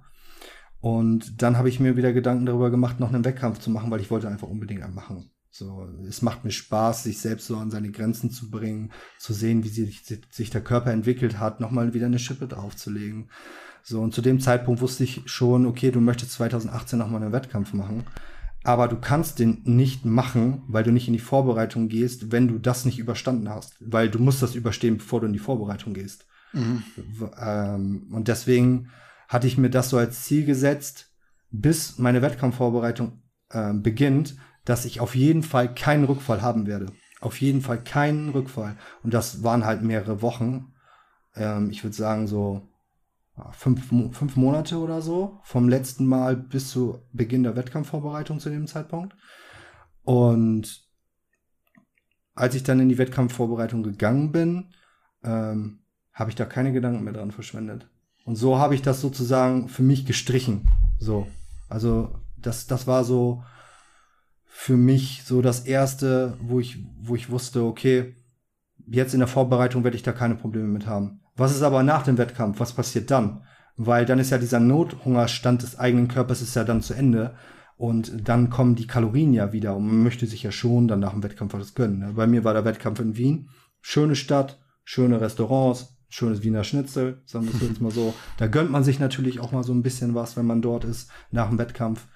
Ähm, deswegen hatte ich dann auch zu Wenke damals gesagt, ich so, ey, wir machen einen Cheat Day nach dem Wettkampf, aber wir machen das nicht so wie sonst, dass wir irgendwie losziehen, Sachen kaufen oder sowas, sondern wir ziehen ganz gemütlich durch die Stadt, schauen uns alles an und halten da an, wo wir Bock drauf haben, das zu essen. So. Und äh, weil ja auch noch der Flug und sowas danach gewesen ist, alleine die Reise und sowas, hatte man dann ja auch nicht so viel Zeit, so viel zu essen. So, und ähm, weil meine Wettkampfvorbereitung jetzt auch nicht so hart war wie die davor, weil ich halt mir hier und da immer mal wieder was gegönnt habe mit 11, 14 Macros und meine Kalorien auch nicht so tief waren, hatte ich auch keine Probleme mit dem Binge-Eating nach dem Wettkampf. Absolut nicht. Ich habe diesen einen Tag da nach dem Wettkampf habe ich da lecker gegessen. Am nächsten Tag sind wir hier in Oldenburg noch mal ein bisschen losgezogen und danach war das für mich gegessen. So und seitdem habe ich auch keine Heißhungerattacken mehr. Also ich habe ungelogen vielleicht dreimal in den letzten zwei Jahren so richtige Heißhungerattacken gehabt. Wenn überhaupt. So. Und selbst wenn ich sie habe, ist es bei mir so, dass ich nicht ausraste. Also absolut gar nicht. So, und das, das ist etwas, da bin ich sehr stolz drüber. So, und deswegen ähm, gibt es auf meinem YouTube-Kanal auch nicht mehr solche Cheat-Videos. So, weil ich es einfach nicht mehr zelebriere und weil ich damit klarkomme und so wie es jetzt ist, finde ich es einfach viel besser. Es ist angenehmer für mich. War der Wettkampf vielleicht sogar die Gewinnstrategie am Ende, weil du. Kann, kann man schon so sagen, ja. Weil du ja quasi in dem Moment eigentlich gesagt hast, ich habe jetzt noch fünf Monate, dann mache ich sowieso Diät, ich mache sowieso alles runter, ich gehe in Wettkampfform. Ich habe jetzt nicht mehr die Notwendigkeit, meinen Finger noch mal in den Hals zu stecken, ja. noch mal zu bingen. War sowas präsent in deinem Kopf? Ja, doch, irgendwie schon irgendwie habe ich, habe ich mir, irgendwie kam so der Gedanke nach dem Wettkampf, aber auch erst nach dem Wettkampf, nicht vorher schon, ähm, dass diese Wettkampfvorbereitung mir dabei geholfen hat, ähm, ein normaleres Essverhalten zu entwickeln. Weil ich in dieser Wettkampfvorbereitung halt auch so gegessen habe wie sonst auch, nur Kalorien reduziert und das Protein etwas höher als sonst. Aber ich, ich, ich habe trotzdem noch hier und da mal mein Eis gegessen am Abend oder mal eine Pizza gegessen. So, aber die Base hat halt gestimmt. So, mhm. ne, an gesunden Lebensmitteln. Und ich glaube sogar, dass die Wettkampfvorbereitung irgendwie sogar dazu beigetragen hat, dass mein Essverhalten heutzutage um einiges angenehmer ist als früher. Und ich mir keine Gedanken über Heißhunger oder sowas machen muss. Hast du dir zu den Gesprächen mit deiner Freundin auch professionelle Hilfe gesucht oder war das alles und eigener Wille am Ende? Nee, das war bei mir war das eigener Wille. Ähm, wobei ich äh, sehr wahrscheinlich das Ganze gemacht hätte, wenn es nicht so geklappt hätte. Also ich wäre auf jeden Fall losgezogen und hätte mir noch professionelle Hilfe äh, genommen. Ähm, und das will ich auch jedem raten, der vielleicht diesen Podcast hier sieht. Ähm, wenn ihr keine Bezugsperson habt, und wenn diese Bezugsperson nicht wirklich aktiv daran hilft und daran arbeitet, dass es weggeht, holt euch professionelle Hilfe auf jeden Fall, weil alleine steht man das nicht durch, auf keinen Fall. Das wäre jetzt zum Abschluss des regulären Teils auf jeden Fall meine Frage gewesen. Welche Tipps hast du an Betroffene, gerade männlichen Geschlechts, um nicht in eine ähnliche Falle zu tappen wie du und wie kommt man wieder raus? Was waren die Steps? Ähm, ich sag mal so, gerade so das männliche Geschlecht mag da, glaube ich, nicht so drüber sprechen. Wobei ich denke, dass gerade in dieser Fitnessszene viele äh, dabei sind, die Probleme haben mit Binge-Eating. Bulimie kann ich jetzt nicht so genau sagen. Da gibt es bestimmt den einen oder anderen, der auch damit Probleme hat. Und äh, wenn dem so ist, dann ist das Wichtigste, darüber zu sprechen und jemanden mit einzubeziehen. Das ist wirklich das Allerwichtigste, weil sobald man erstmal in diesem Teufelskreislauf ist, kommt man da nicht wieder raus. Ich habe es versucht, ich habe es mehrere Male versucht, ich habe mich mit vielen unterhalten nach meinem YouTube-Video, die es auch versucht haben, aber ähm, es ist wirklich so ein harter Mindfuck und es ist so ein Kampf gegen sich selbst, ähm, das, das schafft man nicht alleine. Deswegen ähm, man kann es versuchen, mit einer Bezugsperson wie einem Freund, einer Freundin und so das Ganze anzugehen, vielleicht mit einem Mitbewohner, mit dem man zusammen wohnt. Ähm, aber dann muss man natürlich die erste Hürde erstmal überwinden und das ist das Schamgefühl. Äh, das heißt, man muss den Mut äh, zusammenpacken und man muss erstmal das erste Gespräch führen. So. Und das, daran scheitert es meistens. Ne? Also die meisten scheitern daran, überhaupt mit jemandem darüber zu sprechen und den ersten Step zu machen und jemanden anzusprechen. Ähm, und das ist so der erste Tipp. Sucht euch jemanden, mit dem ihr darüber sprecht. Ich weiß, es ist schwierig, aber das müsst ihr machen. Ähm, dann weist diese Person darauf hin, dass sie aktiv mithelfen muss, weil dieses Schamgefühl ist so groß, dass ihr anfangen werdet, diese Bezugsperson anzulügen. Jetzt werden hier einige denken, nein, ich werde diese Person nicht anlügen. Habe ich auch gedacht. Habe ich auch gedacht, ihr werdet es tun. Und ihr werdet das Ganze schönreden. Und wenn mal danach gefragt wird, einfach mal so random, und wie geht's dir heute? Hattest du mal wieder Probleme? Ihr werdet sagen, es ist alles in Ordnung, es ist nichts passiert. Mhm. Werdet ihr tun. So. Das ist, das ist wie dieses oberflächliche, hey, wie geht's dir gut und dir auf der Straße? So. Also ihr werdet es definitiv tun und ihr werdet eure Bezugsperson anlügen. So. Wenn das der Fall ist, müsst ihr, ihr müsst dieser Person sagen, sie soll wirklich aktiv nachfragen, Jo, du gehst ja jetzt gerade auf Toilette, ist unüblich für dich. Ähm, was hast du vor? Oder wenn ihr gerade beim Abendessen seid und ihr isst große Portionen oder was auch immer, dann fragt diese, also dann, dann müsst ihr fragen, ist gerade der Gedanke in deinem Kopf, dass du gleich zur Toilette gehen möchtest und dich übergeben möchtest? Diese Frage solltet ihr schon vor dem Essen stellen. Am besten schon vor dem Essen. So, ähm, damit diese Person sich schlecht fühlt und weiß, oh shit, er weiß, dass ich ähm, vielleicht gerade diesen Gedanken hege, zur Toilette zu gehen nach dem Essen. Das müsst ihr machen. Wenn ihr keine Person habt, mit der ihr sowas machen könnt, dann auf jeden Fall direkt professionelle Hilfe. Auf jeden Fall. Bevor, bevor sich das über einen längeren Zeitraum zieht und das so schlimm wird, dass ihr das täglich habt. Weil selbst die Menschen, die in Therapie sind und professionelle Hilfe bekommen, nicht jeder von denen geht da äh, so wieder raus wie vorher und nicht jeder von denen ähm, wird auch geheilt und äh, übersteht das Ganze. Viele von denen sind Jahre in Therapie und viele von denen haben diese Therapie abgebrochen, weil sie gedacht haben, die würde nichts helfen.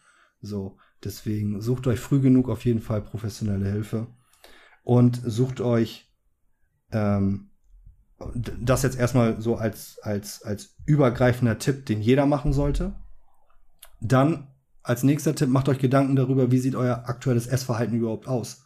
Was esst ihr? Und ähm, bekommt ihr Heißhungerattacken, während ihr diese Probleme habt, oder habt ihr keine Heißhungerattacken? Oder was bringt euch oder was bewegt euch dazu, ähm, so viel Essen einkaufen zu gehen? Oder was bewegt euch dazu, so viel zu essen und euch da so zu übergeben? Weil es ist ja jetzt nicht immer die Menge. Es gibt auch welche, die essen ganz normal und übergeben sich danach trotzdem. Ne? Nicht, weil sie sich überfressen haben, sondern einfach, weil es halt die Gewohnheit ist. So, also was bewegt euch dazu, euch zu übergeben? Ist es jetzt, weil ihr zu viel gegessen habt oder ist es die Gewohnheit? So, das, das müsst ihr dann auch, sage ich jetzt mal, euch selbst die Frage stellen und dann vielleicht, sage ich mal, die Mahlzeiten reduzieren, ähm, falls es dieses Übermaß an Essen ist. Oder ähm, esst ihr regelmäßig? bekommt ihr Heißhungerattacken, weil ihr äh, keinen konstanten Blutzuckerspiegel habt. Ähm, zum Beispiel, weil eure Ernährung halt scheiße ist. So äh, in dem Sinne von wegen, ja, ihr frühstückt morgens nichts und wenn ihr mittags dann irgendwie äh, euch einen Snack gönnt oder so, dann greift ihr nicht lieber zum Snack, sondern, sondern holt euch irgendwie, keine Ahnung, äh, noch ein dickes Eis in der Pause oder sowas, was dazu führt, dass ihr wieder Insulinschwankungen bekommt. Also wie sieht eure Ernährung aus? Habt ihr eine gesunde Grundlage oder habt ihr keine gesunde Grundlage? Esst ihr regelmäßig für einen ähm, konstanten Insulinspiegel mit hochwertigen Kohlenhydraten, sage ich jetzt mal? Oder esst ihr Schnellzucker in, äh, in äh, größeren Mengen über den Tag verteilt, die dafür sorgen, dass euer Insulinspiegel die ganze Zeit ansteigt und wieder abfällt, wodurch Heißhunger entsteht? So, das sind so Fragen, die müsst ihr euch selbst stellen und sowas müsst ihr auch in den Griff bekommen, damit kein Heißhunger entsteht.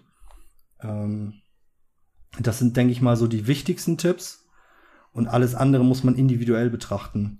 Ne? Es gibt ja natürlich auch viele dort draußen, die ähm, haben Probleme damit, weil sie woanders Probleme haben. Vielleicht in der Familie, bei der Arbeit, ist das stressbedingt. Ähm, gibt es da noch andere Faktoren, die einwirken? könnten. Ne? Das muss dann jeder für sich selbst hinterfragen. Gut.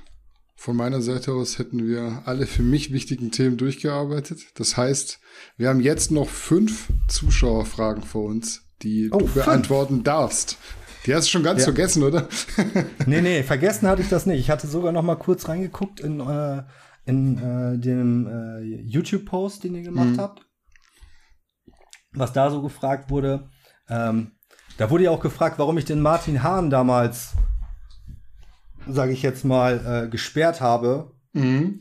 Ähm, das weiß ich nicht mehr ganz genau, aber irgendwas hast du damals gemacht. Mein Kanal, meine Regeln, also tut mir leid, ey. Ich kann dich auch gerne wieder entsperren. Ich meine, das ist wahrscheinlich schon verjährt, aber ich denke an solche Sachen nicht. So, hm. kurz vorweg. Ja, dann hätten wir sechs Fragen. Eine haben wir schon ab ja. abgearbeitet jetzt. Ähm, erste Frage ja. wäre, wie gestaltet sich das bei Wenke und dir zu Hause mit den Supplements, da ihr beide verschiedene Sponsoren habt? Gibt's da auch mal Beef? Nö, da gibt's gar kein Beef. Also absolut gar nicht. Das Gute ist ja, wenn man zwei Sponsoren hat, man kann sich die äh, guten Sachen von dem anderen dann auch noch mal abgreifen. ne? Ich, äh, das ist, das ist, das ist ja jetzt nichts, was man totschweigen muss. Ähm, und das hat auch nichts damit zu tun, weil man die andere Marke ja vertritt und das vielleicht irgendwo Konkurrenten sind. Ähm, aber wenn man in einem gemeinsamen Haushalt wohnt und man hat zwei unterschiedliche Supplement-Partner, heißt es natürlich nicht, dass man sich nicht auch bei den anderen Sachen bedient. Ne? Wenn einem die schmecken und wenn einem die gut gefallen, ne, warum nicht? Ne? Mhm. Also das, da gibt es absolut gar keine Probleme.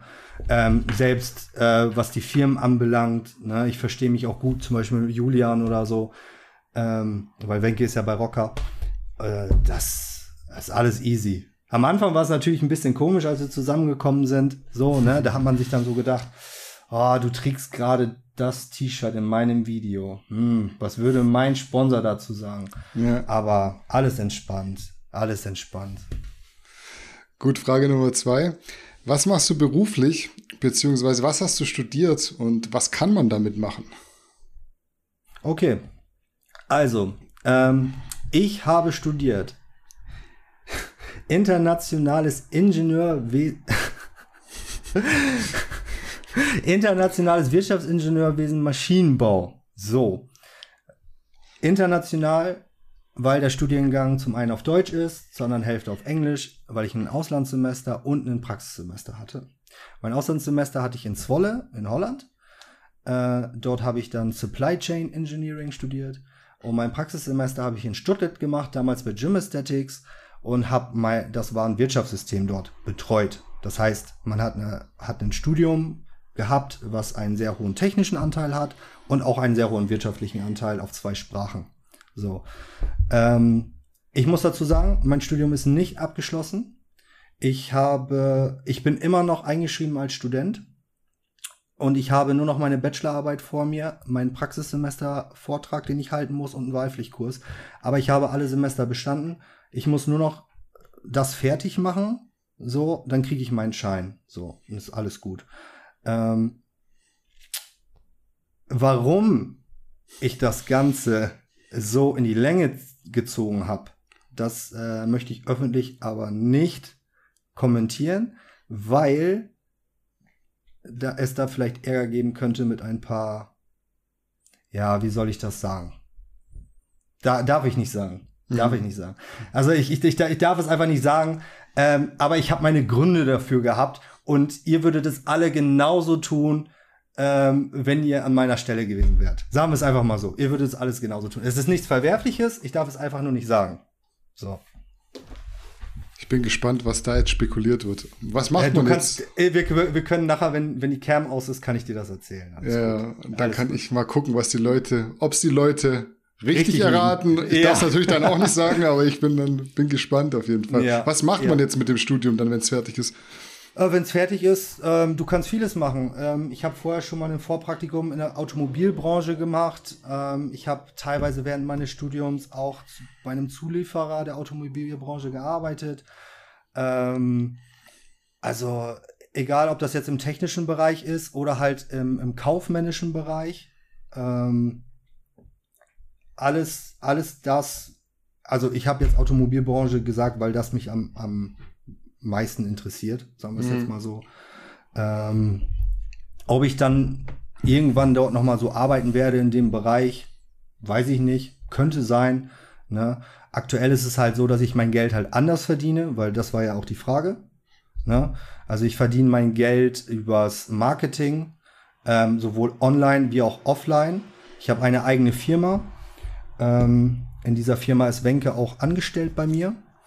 Und ähm, zum einen werden alle Verträge, die zum Beispiel über Social Media gehen, sei es jetzt Kooperationspartner, was auch immer, laufen über diese Firma, ähm, quasi als Zwischeninstanz.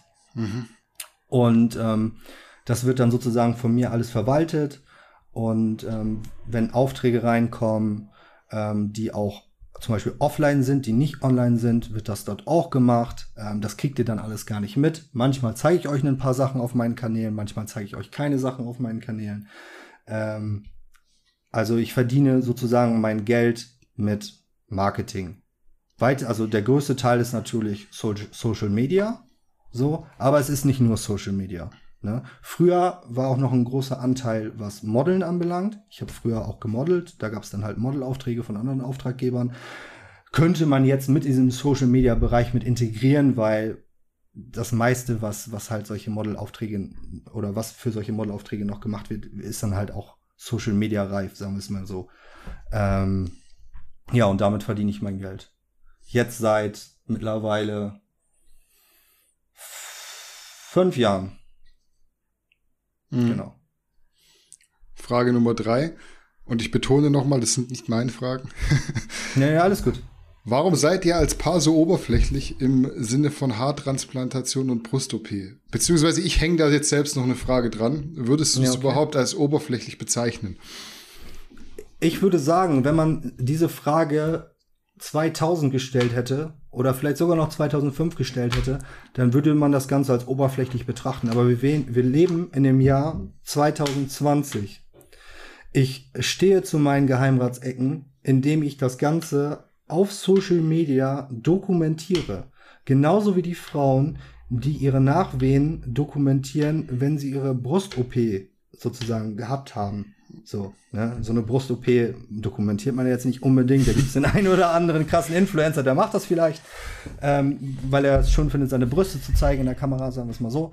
Ähm, aber alleine dadurch, dass ich darüber spreche, euch das zeige, euch einen Mehrwert biete, stehe ich dazu, dass ich Geheimratsecken hatte, jetzt hatte, und es ist dann auch in keinem Sinne oberflächlich, weil wir im Jahr 2020 leben und die Menschen ähm, Dinge machen können, umsetzen können, um sich wohler zu fühlen. Niemand, niemand muss in diesem Zeitalter noch damit leben, wenn er oder niemand muss muss mit, äh, sage ich mal, Haarausfall leben, wenn wenn er es machen lassen kann. So, um vor allen Dingen zu solchen Preisen. Früher, ich, ich glaube, wann war das? 2010 oder so? Wayne Rooney hatte doch da seine Haartransplantation oder ja. sowas oder 2011 und die ganzen Zeitschriften, die Bildzeitung haben darüber berichtet. 15.000 Euro oder 20.000 Euro hat die Haartransplantation gekostet. Das kostet es heutzutage nicht mehr. So, also ich finde es absolut nicht oberflächlich, wenn man Dinge tut, die dazu führen, dass man sich wohler fühlt und besser fühlt. Also ähm, das hat überhaupt nichts mehr mit Oberflächlichkeit zu tun. Vielleicht, wenn man 10, 20 Jahre zurückdenkt, kann man sagen, ja, okay, ne? Könnte man vielleicht so denken, weil da die Denkweise der Menschen noch anders gewesen ist. Aber in 2020 hat das für mich nichts mehr mit Oberflächlichkeit zu tun, sondern man tut das für sich. Man tut das nicht, damit man anderen gefällt, sondern man tut das für sich. Ja. Punkt. Ja. Frage Nummer vier. Besteht noch Kontakt zur alten Crew, sprich Ben Sattinger, Philipp Zwoll etc.? Wie oft sieht und hm. spricht man sich mit wem? Oh, das ist eine gute Frage. Äh, wir haben ja früher immer sehr viel zusammen abgehangen, haben sehr viele Sachen miteinander gemacht. Vor allem so ähm, Ben, Philipp und ich. Deswegen war ich ja damals auch sehr viel in Berlin. Ähm, leider haben wir nicht mehr so viel Kontakt. Wenn irgendwann mal oder wenn irgendwann mal was ansteht oder so, habe ich zu Philipp zwischendurch mal wieder Kontakt. Zu Ben noch seltener als zu Philipp. Ähm, aber es ist auch einfach so, jeder geht so seinen eigenen Weg. Ben und Philipp haben zwangsweise noch viel Kontakt miteinander, weil Philipp halt auch für OTL arbeitet. Und ähm, dementsprechend haben die beide halt noch relativ viel Kontakt. Aber ansonsten geht halt jeder so seinen eigenen Weg. Ich meine, Ben leitet, ähm, ich weiß nicht, drei, vier Firmen, die, äh, die gut laufen, so, ne? Ganz voran OTL, so, wo er, was weiß ich, ich glaube mittlerweile schon ein Team von 60 Leuten hat, um das er sich kümmern muss. Ähm, ansonsten haben die auch ihr eigenes Leben, so, und irgendwann trennen sich halt mal so die Wege und vor allen Dingen, wenn das dann geografisch auch nicht mehr so machbar ist, weil die die ganze Zeit in Thailand da äh, rumtouren mit ihrem Team, dann hat man einfach nicht mehr so viel Kontakt. Klar, es gibt auch Freunde in meinem Freundeskreis, äh, die wohnen nicht bei mir um die Ecke und ich habe trotzdem noch regelmäßig Kontakt zu denen. Ähm, aber das ist nun mal nicht mit jedem so. Wir verstehen uns noch super, da ist alles cool, ähm, aber man hat einfach nicht mehr so viel Kontakt wie früher. Das ist nun mal so, weil jeder seinen eigenen Weg geht. Mhm. Frage Nummer 5. Wann geht's das nächste Mal auf die Bühne? Hast du schon einen Wettkampf ins Auge gefasst? Einen Wettkampf habe ich nicht ins Auge gefasst, aber ich werde auf jeden Fall nächstes Jahr nochmal wieder auf die Bühne gehen. Doch. Also ich habe wieder richtig Lust, mich nochmal wieder so richtig in Form zu bringen. Auch weil ähm, dieses Jahr und auch Ende letzten Jahres, äh, was Trainings oder was das Training anbelangt, richtig schlecht lief. Ähm, zum einen wegen Verletzungen damals auch und auch Probleme mit dem Rücken. Ähm, dann äh, kam Corona Anfang des Jahres. Ähm, dann war ich eine Zeit lang, war ich äh, öfter mal krank gewesen, hatte da Probleme. Dann ähm, kam es dazu, dass meine Massephase nicht so richtig wollte, weil ich äh, teilweise dann stressbedingt nicht so viel essen konnte, äh, weil viele Dinge während der Corona-Zeit so liefen, wie, sie, wie ich es mir nicht erwünscht hätte. Und deswegen hatte ich echt Probleme mit dem Essen, also viel psychischer Stress. So. Ähm, warum kann ich leider nicht sagen. Aber ähm, das hat dazu geführt, dass ich unter meinem normalen Standard aktuell in Form bin, was mich enorm aufregt und ich äh, deswegen wieder richtig in Form kommen möchte und dann nächstes Jahr nochmal wieder angreifen möchte. Ich denke wahrscheinlich zur Sommer-Herbstzeit, also zum Frühjahr auf jeden Fall nicht, aber zur Sommer-Herbstzeit. Und äh, dann möchte ich auf jeden Fall versuchen, vielleicht noch mal wieder in der Musclemania dort ähm, in der Men's Physik anzutreten. Ähm, Ob es jetzt ein anderer Verband wird, weiß ich noch nicht. Sehr wahrscheinlich aber auch im Ausland, weil mich das hier in Deutschland nicht so triggert. Meine ersten beiden Wettkämpfe waren auf deutschen Veranstaltungen. War in Ordnung, war cool, verurteile ich jetzt auch nicht. Aber ich finde so ein bisschen eine größere Bühne finde ich halt schon angenehm. Ähm, und deswegen schauen wir mal. Ne? Wie gesagt, mein letzter Wettkampf war ja in, in Wien bei der Musclemania, wo Marcel ja auch da war. Ähm, so, und ich denke, dass ich auch wieder bei der Musclemania oder einem anderen Verband, der so in diese Richtung geht, wieder in der Men's Physik dann auch starten werde im Herbst, ja. ja. aber da muss noch ein bisschen was getan werden. Jetzt kann ich ja aktuell wieder nicht trainieren. Mhm. Ja. Gut, damit wäre die letzte Frage gestellt. Demnach sind wir fertig für heute und du darfst gerne noch ein paar ausleitende Worte finden oder im Zweifelsfall natürlich wie jeder hier seine Social Media Kanäle pushen, wenn er darauf Lust hat. Ja. Ja, Freunde, ich denke, ähm, wenn ihr Lust habt, bei mir vorbeizuschauen, dann könnt ihr das natürlich gerne machen. Wie gesagt, wer Interesse an, an das Thema Haartransplantation hat, der kann sich das neueste Video geben. Wer noch ein paar Informationen haben möchte, was das andere Thema Essstörung anbelangt, Bulimie, Binge-Eating, der kann sich natürlich auch diese Videos geben, weil sehr wahrscheinlich haben auch die meisten wegen diesen Themen eingeschaltet. Ähm, deswegen schaut dort einfach vorbei.